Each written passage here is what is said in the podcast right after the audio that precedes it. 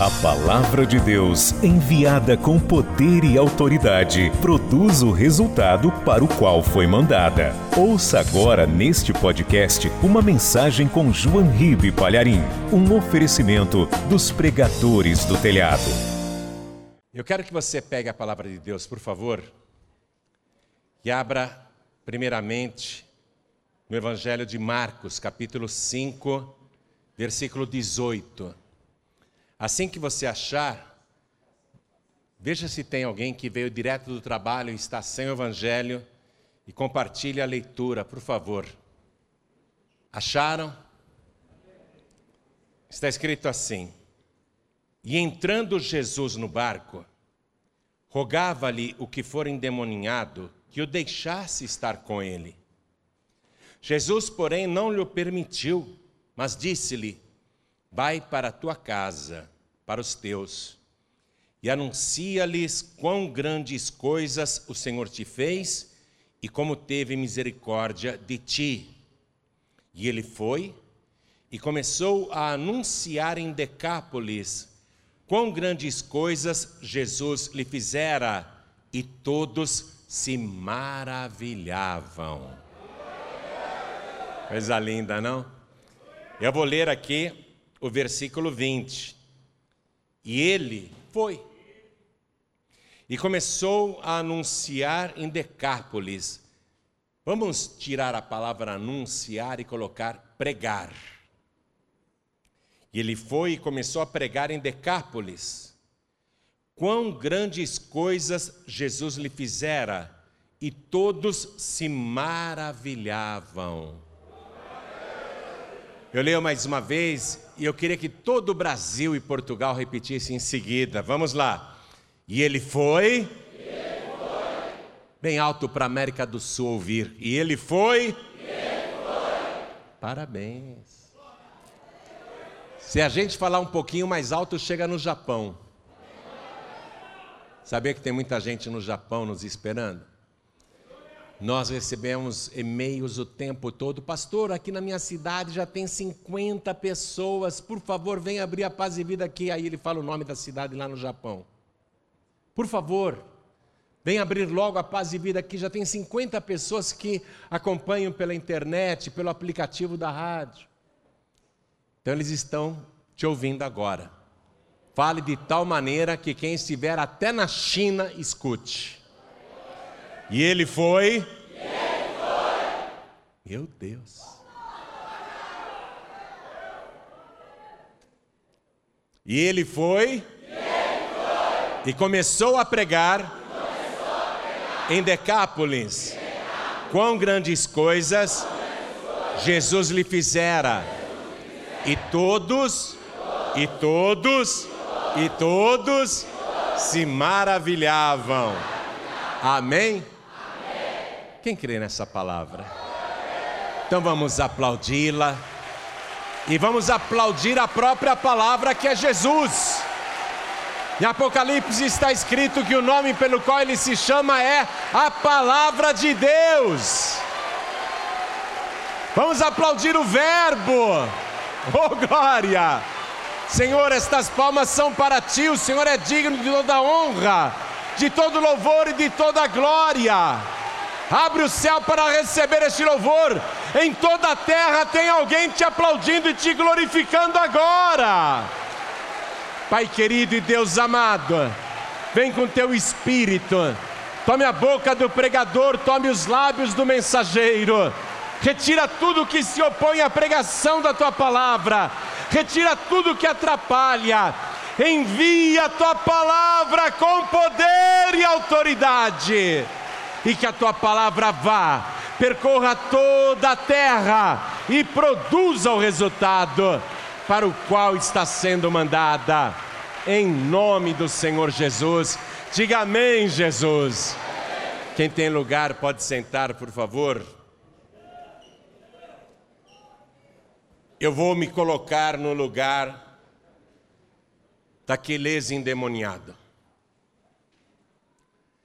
Jesus mandou eu pregar nas cidades, falar o que ele fez na minha vida. Então, Todo mundo que eu encontrar, eu vou falar. Eu vou para as praças e eu vou falar. Em toda oportunidade eu vou pregar. Agora, se coloque também no lugar dele. Seja você agora o ex-endemoniado gadareno. Você está feliz da vida com tudo que Jesus operou. Eu me ponho no lugar dele, eu estou entrando em Decápolis. Decápolis não era uma cidade só. Essa palavra é grega, porque onde hoje é a Jordânia, ficavam dez cidades de cultura grega. Elas floresceram durante o Império Romano e falavam grego. O grego era mais falado que o aramaico, ou que o próprio latim, que era a língua do Império Romano. E esse ex-endemoniado, o gadareno, ele entra, ele tem dez cidades para pregar, aquela é a região que Jesus deu para ele. Jesus disse: Volta para tua casa, volta para os teus. Anuncia para todo mundo quão grandes coisas Deus te fez e como teve misericórdia de ti. Então Jesus mandou entrar aqui e pregar. Aí ele chegava numa praça, por exemplo, um lugar movimentado ou perto do mercado, e ele começava a dizer assim: Vocês não me reconhecem? Eu morava aqui na região de Decápolis. Um dia eu fiquei doido. Comecei a escutar vozes, enxergar vultos. E tinha momentos que eu saía de mim mesmo, eu sentia que alguma força maligna me possuía. E eu comecei a dar tanto trabalho que um dia eu desapareci. E fiquei lá em Gadara, cada vez mais louco. Eu ouvia vozes. Demônios entravam em mim e saíam. Eram muitos demônios. É como se o meu corpo fosse uma casa escancarada. Demônios entravam e saíam o tempo todo, mas eram muitos e muitos. E os meus atos foram ficando cada vez piores. E eu me tornei o terror de Gadara. Eu não deixava ninguém dormir à noite, eu ficava uivando pelos montes. Eu tinha tantos demônios que as pessoas ficavam apavoradas de passar perto dos montes onde eu ficava. E eu descobri um monte lá onde tinham vários sepulcros. E eu comecei a morar ali, entre os sepulcros, entre os mortos.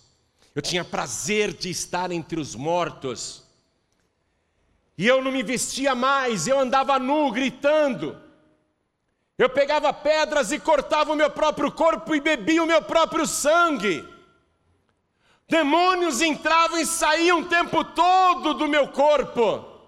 Eram muitos e muitos demônios.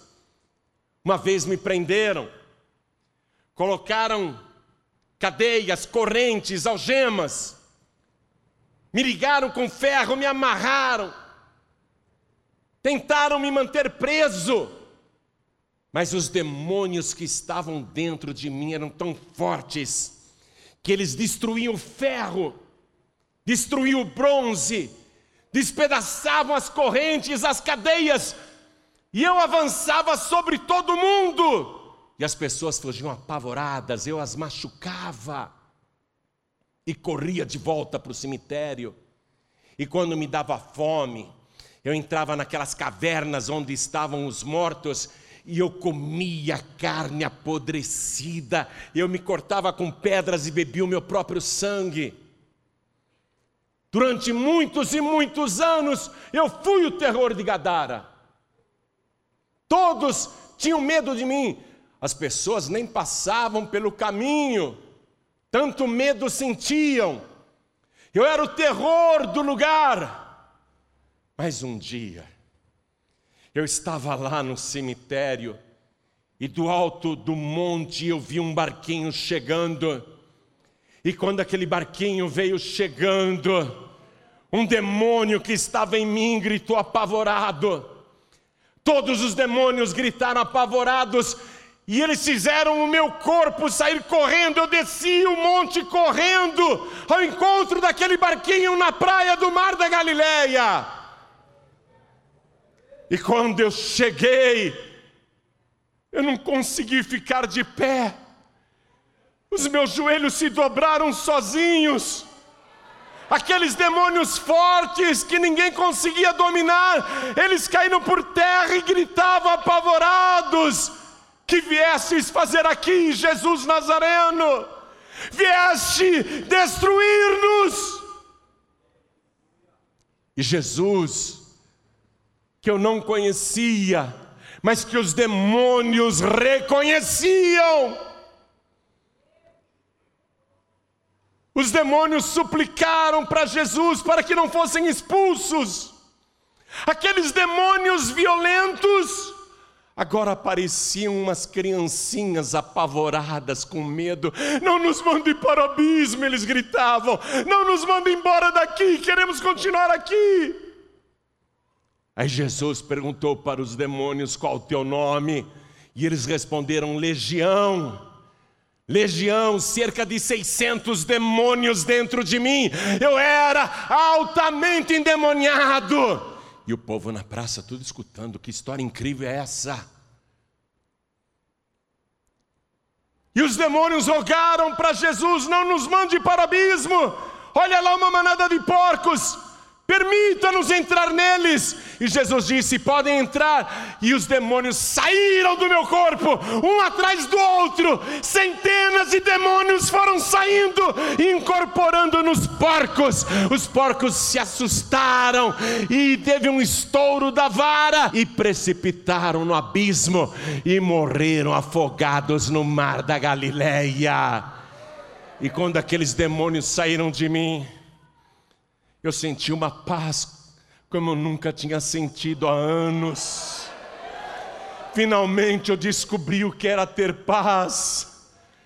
Aí, eu, de livre e espontânea vontade, fiquei aos pés de Jesus, adorando o meu libertador. Me trouxeram roupas e eu vi que eu estava nu, eu me vesti. Eu não estava mais fora de mim, não estava mais louco, nem perturbado. Agora eu olhava para o meu libertador, aquele que me deu paz e me salvou. Eu queria ir embora com ele, eu supliquei para ir com ele, mas ele disse: Não, eu tenho outra missão para você. Você vai contar lá na tua cidade e para a tua parentela. Você vai contar para todo mundo as maravilhas que eu operei na tua vida e como Deus teve misericórdia de ti. Então é por isso que eu estou aqui eu estou aqui para falar de Jesus, o meu Salvador, o meu libertador, e o que Ele fez na minha vida, Ele vai fazer na tua vida também.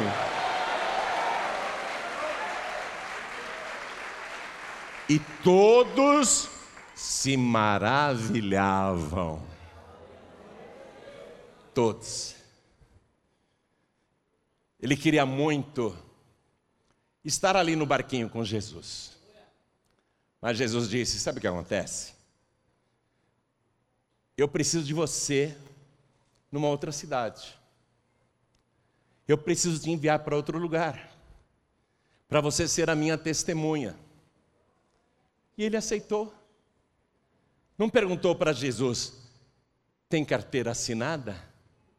Qual o salário? Quais são os meus direitos? Quanto eu vou ganhar? Não perguntou nada disso. Simplesmente obedeceu e foi. E ele se tornou um missionário importantíssimo, porque todos conheciam o seu passado de terror e ele era uma pregação viva do que Jesus tinha feito na vida dele e o extraordinário poder de Jesus para libertar e salvar. Você é essa testemunha também. O problema é que você anda calado, calada. Você não está contando as maravilhas que Deus operou na tua vida. Você não está indo de casa em casa, nem para os teus parentes, nem para o teu bairro, nem para a tua cidade. Você está se calando e ocultando tudo que Jesus operou na sua vida e as pessoas não estão maravilhadas, porque você não abre a boca para dar o seu testemunho, para fazer o que Jesus quer que você faça, que é pregar a palavra, anunciar a palavra, anunciar o Salvador. Quero que você vá comigo na primeira carta de Paulo para Timóteo, no capítulo 3, versículo 1. Está escrito o seguinte: Esta é uma palavra fiel. Se alguém deseja o episcopado, quer dizer, o altar, o púlpito, a liderança, a liderança espiritual, excelente obra deseja. Diga, excelente, excelente. Obra, obra, deseja. Você deseja ser um grande pregador, uma grande pregadora do Evangelho? Quem deseja? Isso está no teu coração? Eu vou pedir para os pastores agora me ajudarem, e também nos estados e em Portugal. Pastores, peguem esse impresso aqui, ó, por favor, e entreguem agora para cada pessoa que está aqui nesta reunião e para cada pessoa que está em nossas sedes estaduais e também em Portugal. Entrega um para cada pessoa. Isso é urgente, é importantíssimo. Porque eu vou ler esse impresso com você. O que é que o Senhor requer de um pregador, de uma pregadora? de uma pessoa que vai anunciar as suas maravilhas para as pessoas do mundo, para o povo de Decápolis. Decápolis eram dez cidades pagãs, com centenas e centenas de deuses gregos e também romanos. Uma confusão espiritual, uma cidade idólatra. Jesus mandou aquele ex-endemoniado para lá. Eu era um endemoniado, você era um endemoniado. Eu era um perdido, você era um perdido, uma perdida. Olha o que Jesus fez na tua vida. O novo nascimento, uma experiência pessoal e real com o grande libertador e salvador, o único, o único que há. Você viveu essa experiência. O primeiro passo é justamente esse: nascer de novo. Uma experiência real, pessoal e verdadeira com Cristo. Mas quando Ele vai usar a pessoa, Ele requer algumas coisas, e estão aí nesse impresso que você recebeu agora. E eu quero que você acompanhe comigo, nós vamos acompanhar no telão. O primeiro requisito para você anunciar e pregar e converter pessoas é que você seja, além de nascido de novo, além de nascida de novo, que você seja temente a Deus. Êxodo capítulo 18, versículo 21. Acompanhe pelo telão. E tu, dentre todo o povo, procura homens capazes, tementes a Deus, homens de verdade, que aborreçam a avareza, e põe-nos sobre eles por maiorais de mil, maiorais de cem, maiorais de cinquenta e maiorais de dez. Está vendo? Cada pessoa vai ter um episcopado proporcional. Tem gente que vai ser líder de dez, outro vai ser líder de cinquenta, outro vai ser líder de cem, enfim, até de mil. E quem sabe até mais do que mil. Mas qual é o requisito? Homens capazes. E aqui é gênero humano, não gênero masculino. Pessoas capazes, tementes a Deus, tementes a Deus, pessoas de verdade. Vamos para outra referência, livro de Neemias, capítulo 7, versículo 2. Eu nomeei a Anani, meu irmão, e a Ananias, maioral da fortaleza, sobre Jerusalém, porque era homem fiel e temente a Deus, mais do que muitos. Temente a Deus. Vamos ver no Evangelho de João, capítulo 9, versículo 31. Ora, nós sabemos que Deus não ouve a pecadores, mas se alguém é temente a Deus, diga temente a Deus, temente a Deus. e faz a sua vontade, a esse ouve. Então, primeira coisa, o temor. Porque o temor do Senhor é o princípio da sabedoria. Quando a pessoa teve uma experiência real com Cristo, mas perdeu o temor, é um sal sem sabor, não presta para mais nada. Primeiro requisito, ser temente a Deus. Segundo, vamos lá, está aí no teu impresso, cheio ou cheios do Espírito Santo. Evangelho de Lucas, capítulo 4, versículo 1, o próprio Jesus. E Jesus, cheio do Espírito Santo, olha o nosso modelo aí, voltou do Jordão e foi levado pelo Espírito ao deserto. Este o próprio Jesus, cheio do Espírito Santo para fazer a obra. E os seus discípulos? Atos dos Apóstolos, capítulo 2, versículo 4. E todos foram cheios do Espírito Santo e começaram a falar em outras línguas, conforme o Espírito Santo lhes concedia que falassem. Ainda em Atos capítulo 4, versículo 8 agora. Então Pedro, cheio do Espírito Santo, lhes disse: Principais do povo e vós, anciãos de Israel. Ainda em Atos capítulo 6, versículo 5. E este parecer contentou a toda a multidão e elegeram Estevão, homem cheio de fé e do Espírito Santo, e Filipe, e Prócoro, e Nicanor, e Timão, e Pármenas, e Nicolau, prosélito de Antioquia, os diáconos. Veja, Jesus cheio do Espírito Santo, os discípulos cheios do Espírito Santo, agora os diáconos cheios do Espírito Santo. Vamos ver ainda em Atos capítulo 8, versículo 5. E descendo Filipe, ele era um diácono, a cidade de Samaria lhes pregava a Cristo. Versículo 6. E as multidões unanimemente prestavam atenção ao que Filipe dizia, porque ouviam e viam os sinais que ele fazia. Versículo 7. Pois que os espíritos imundos saíam de muitos que os tinham, clamando em alta voz, e muitos paralíticos e coxos eram curados. Um pregador, uma pregadora cheia do Espírito Santo é isso, mesmo que seja um diácono apenas. E tem de ser fiel ao Senhor. Livro de Números, capítulo 12, versículo 7. Deus falando: Não é assim com o meu servo Moisés, que é fiel, diga que é fiel, em toda a minha casa. Preste atenção. Deus não está dizendo o Moisés é fiel em toda a sua casa.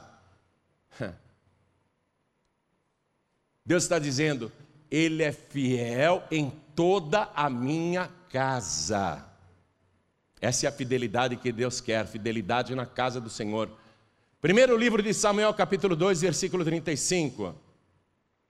Deus falando: E eu suscitarei para mim um sacerdote fiel que procederá segundo o meu coração e a minha alma, e eu lhe edificarei uma casa firme e andará sempre diante do meu ungido.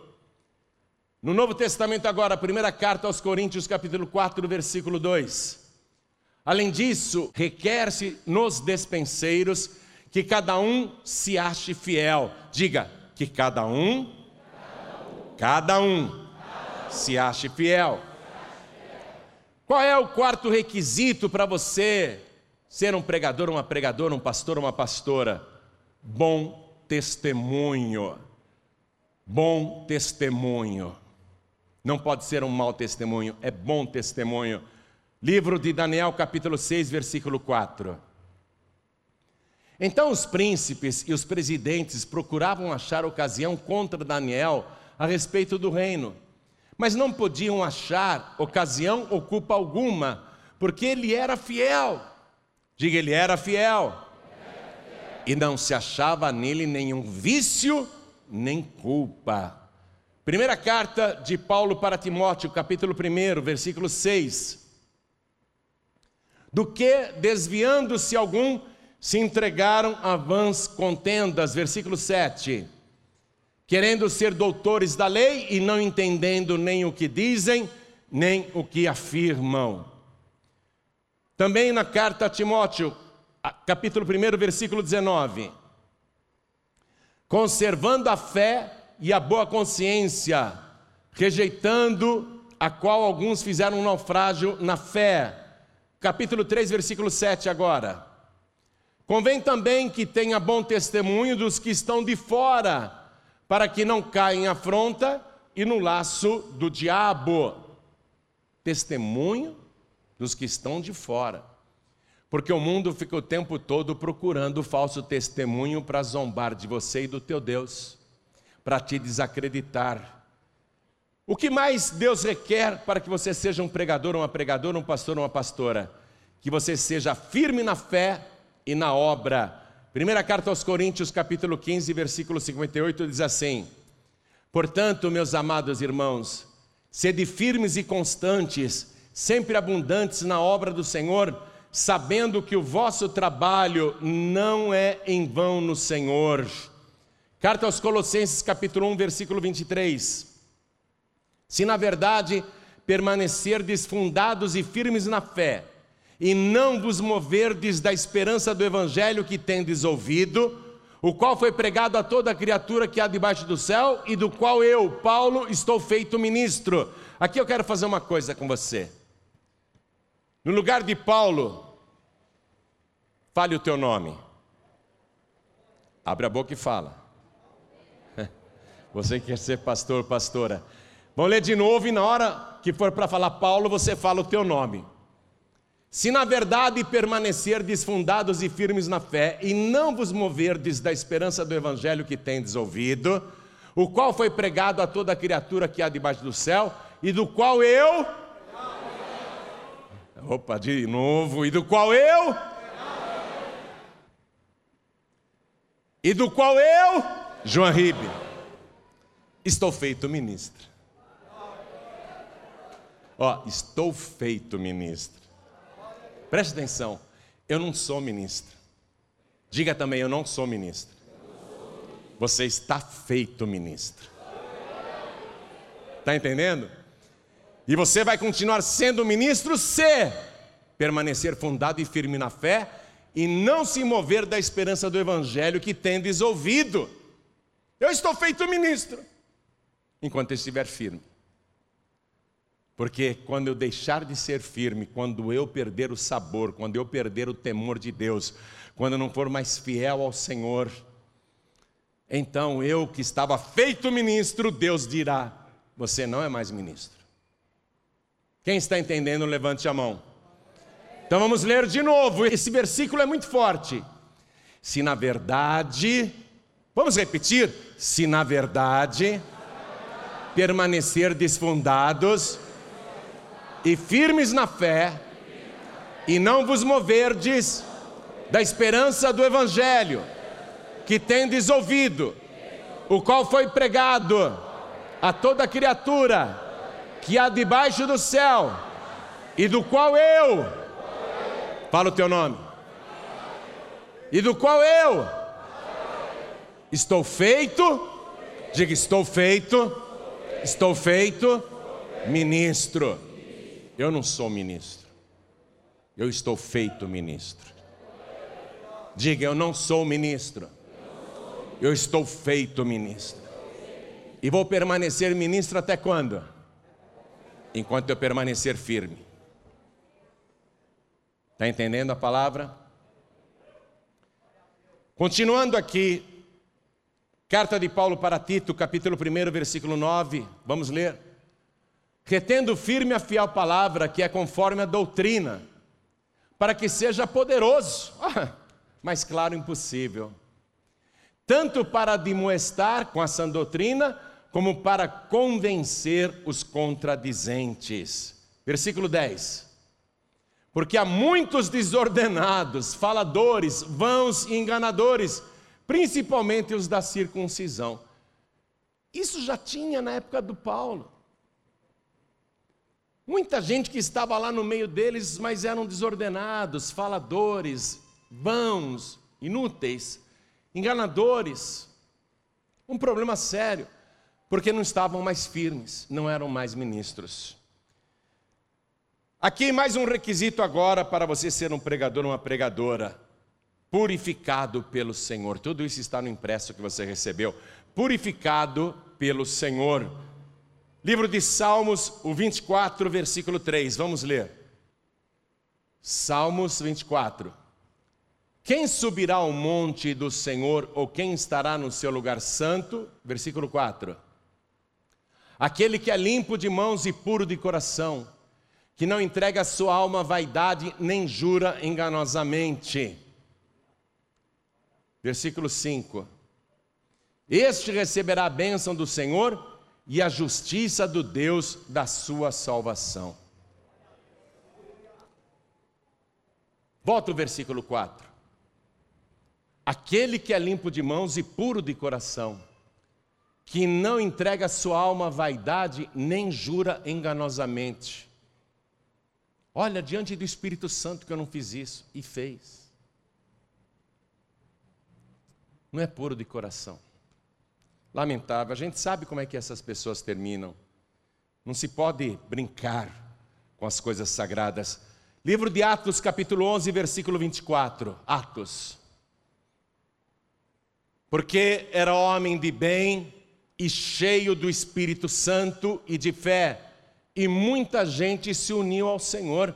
Quando as pessoas veem que você é verdadeiro, é fiel, tem bom testemunho, quando você é uma pessoa de bem e é cheio do Espírito Santo e de fé, as pessoas percebem isso em você. E elas se agregam a você, elas se unem, na verdade, não a você, mas ao Senhor. Você se torna um ganhador de almas. Eu não ganho almas para mim, eu ganho almas para Jesus.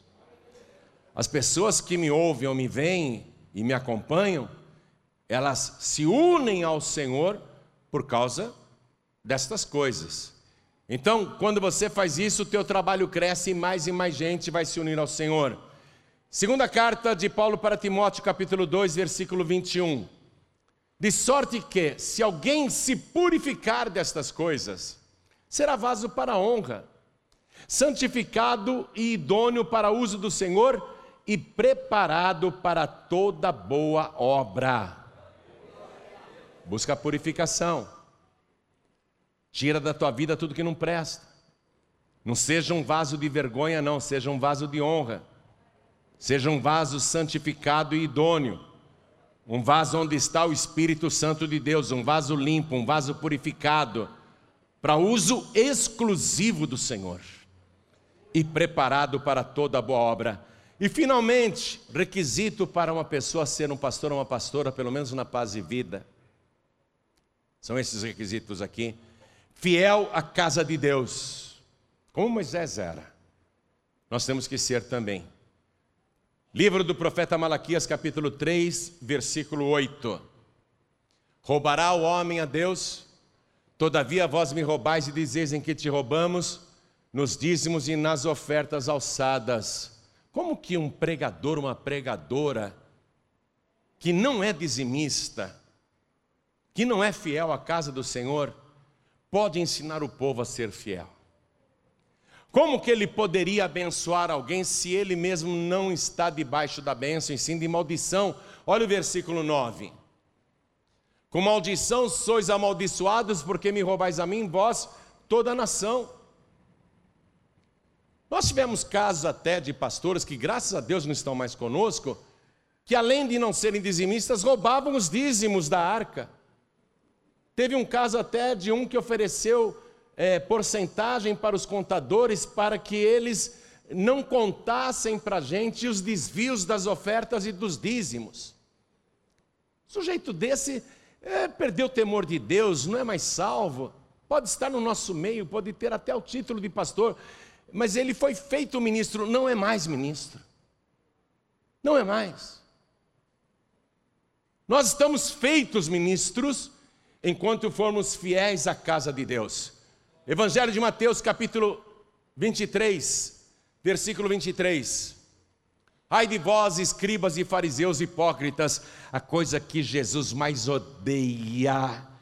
Olha, eu, eu nunca vi ele tão irado, eu não vi ele irado com ladrões, eu não vi ele irado com prostitutas, eu não vi ele irado com corruptos, eu não vi ele irado com pecadores, mas ele ficou assim. Como eu poderia te explicar? Indignado a tal ponto de lançar imprecações, maldições e até chicotadas nos hipócritas. Ele não tolera hipocrisia. Ele diz, e essa sentença ainda é futura: Ai de vós, escribas e fariseus hipócritas, pois que dais o dízimo da hortelã, do endro e do cominho, desprezais o mais importante da lei, o juízo, a misericórdia e a fé. Deveis, porém, fazer essas coisas e não omitir aquelas, que é continuar sendo dizimista fiel. Jesus não aceita que o pregador e a pregadora sejam um ator, uma atriz, que represente um papel, que seja um hipócrita. O que é um hipócrita? O hipócrita é aquela pessoa que finge ser o que não é. Jesus odeia os hipócritas. Ele odeia os hipócritas. Hipócritas não têm vez com ele. É forte isso. Tem que ser fiel, não pode ser hipócrita, não.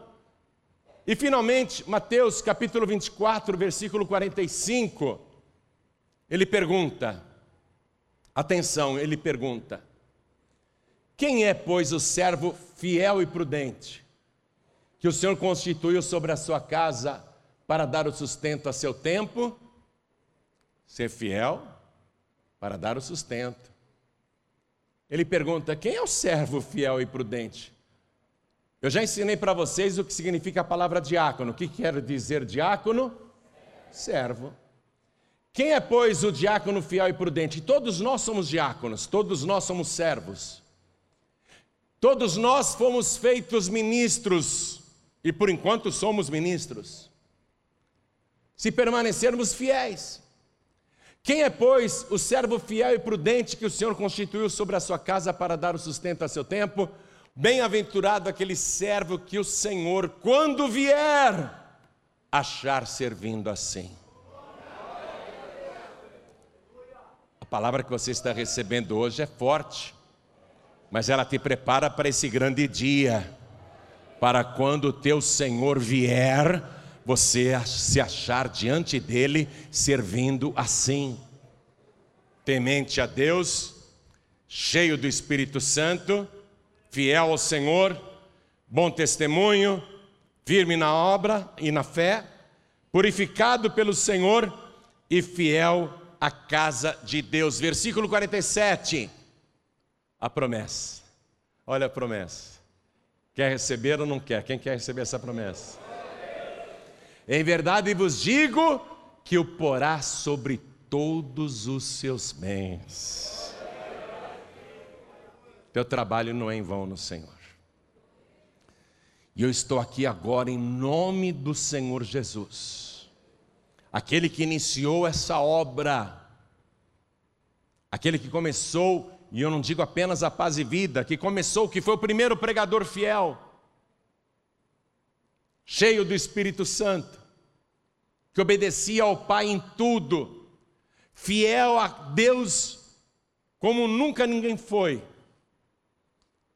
Estou em nome dele, ele que mandou fazer essa convocação hoje. Ele mandou te convocar, porque ele quer te fazer ministro, ministra do Evangelho. Ele quer te fazer. Você preenche esses requisitos aqui? Quem preenche esses requisitos aqui? Sem hipocrisia? Pastor, eu gostaria de levantar a mão até mais alto, sabe? Mas é que eu estou com medo. E se você pedisse perdão a Deus agora. E dissesse para Ele: a partir de agora eu vou ser tudo isso daqui, vou ser temente a Deus, vou ser cheio do Espírito Santo, vou ser fiel ao Senhor, eu vou dar bom testemunho, eu vou ser firme na fé e na obra, eu vou ser purificado pelo Senhor e vou ser fiel à casa de Deus. Quem gostaria de ficar de pé para dizer que a partir de hoje vai ser tudo isso daqui. Fique de pé, por favor. Quem quer dizer para Deus: Eu quero ser tudo isso daqui. No Brasil e em Portugal, fique de pé também. Se você quer, se você quer ser tudo isso aqui. Eu sou obrigado a perdoar 70 vezes 7 no mesmo dia. E não foi só para mim que ele impôs esta obrigação, mas para você também.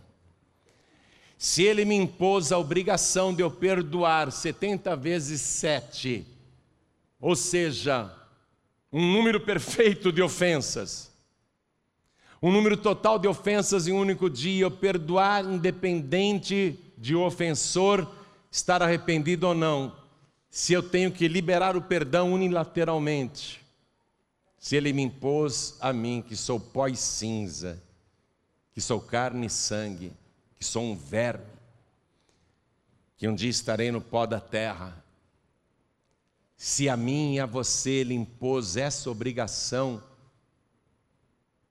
qual então é o limite dele para perdoar?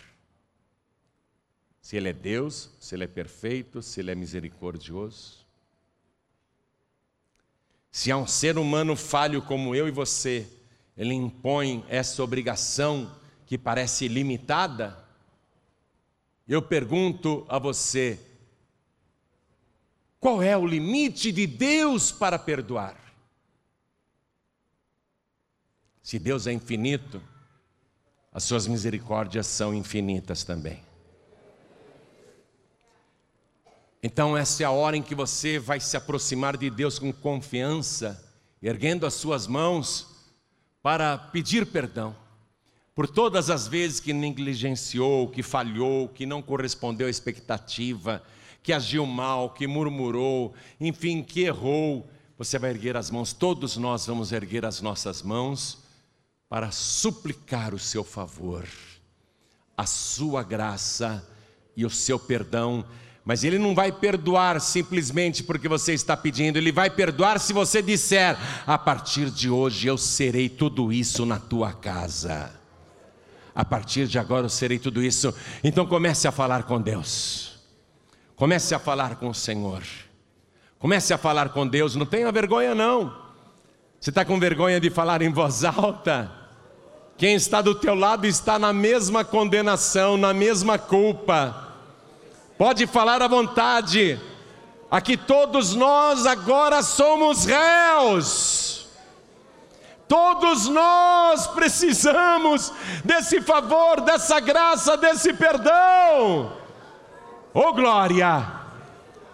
Ah, meu Deus e meu Pai. Eu sei que eu poderia fazer mais, eu tento fazer bastante mas eu sei que eu poderia fazer mais. Por isso eu quero te pedir perdão por todas as vezes que eu podia fazer mais e eu não fiz. Todas as vezes que eu negligenciei quando eu devia me esforçar e me dedicar mais. Eu te suplico perdão agora, perdoa, Senhor. Perdoa, perdoa, libera o teu perdão agora porque todos nós que estamos aqui te suplicando esse favor, estamos nos comprometendo contigo, de a partir de hoje sermos tudo isso na tua casa, fiel ao Senhor em toda a tua casa, para fazer a tua obra do jeito que o Senhor espera que cada um de nós faça libera o perdão agora e enche, enche cada obreiro, cada obreira, cada pastor, cada pastora, cada ministro, cada ministra, enche agora com teu Espírito Santo, enche com teu Espírito, Senhor. Continue glorificando, continue, continue. Continue, porque o Senhor procurou na terra os fiéis e achou você aqui na paz e vida. Oh glória! Você vai ser usado com poder e autoridade para levar a palavra. Meu Deus, enche esta pessoa com teu Espírito Santo, para que no abrir e fechar da boca desta pessoa seja lhe dada a palavra com poder, unção, autoridade, ousadia, revelação e confiança.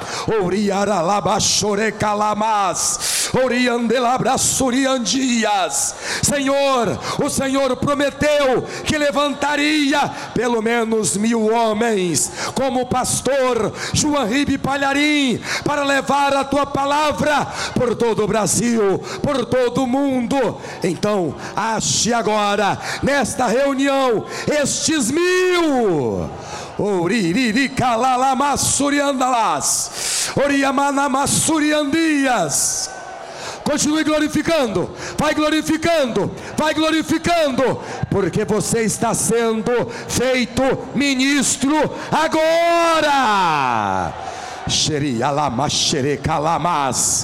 Oh glória, tem fogo, tem poder, tem poder, tem poder agora nas tuas mãos. Quando você levantar as mãos, os enfermos serão curados, os demônios expelidos. Quando você abrir a sua boca para falar, não será você a falar, mas o Espírito Santo a falar na tua boca, em nome do Senhor Jesus que assim seja feito.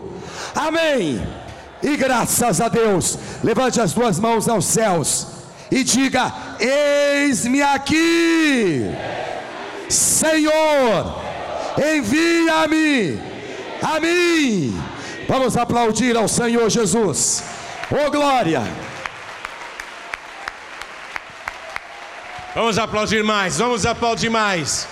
Eu tinha tanto demônio que quando eles saíram de mim, eles mataram dois mil porcos, mas eu estou vivo. Eu era um perdido, agora eu fui salvo. E eu não tenho mais demônio, quem habita em mim é o Espírito Santo de Deus. Oh glória! Você acabou de receber as boas novas do Evangelho através de João Ribe Palharim, um oferecimento dos pregadores do telhado. Participe da reunião de Paz e Vida. Para informações, acesse pazevida.org.br. Paz e Vida, lugar de gente feliz e ungida.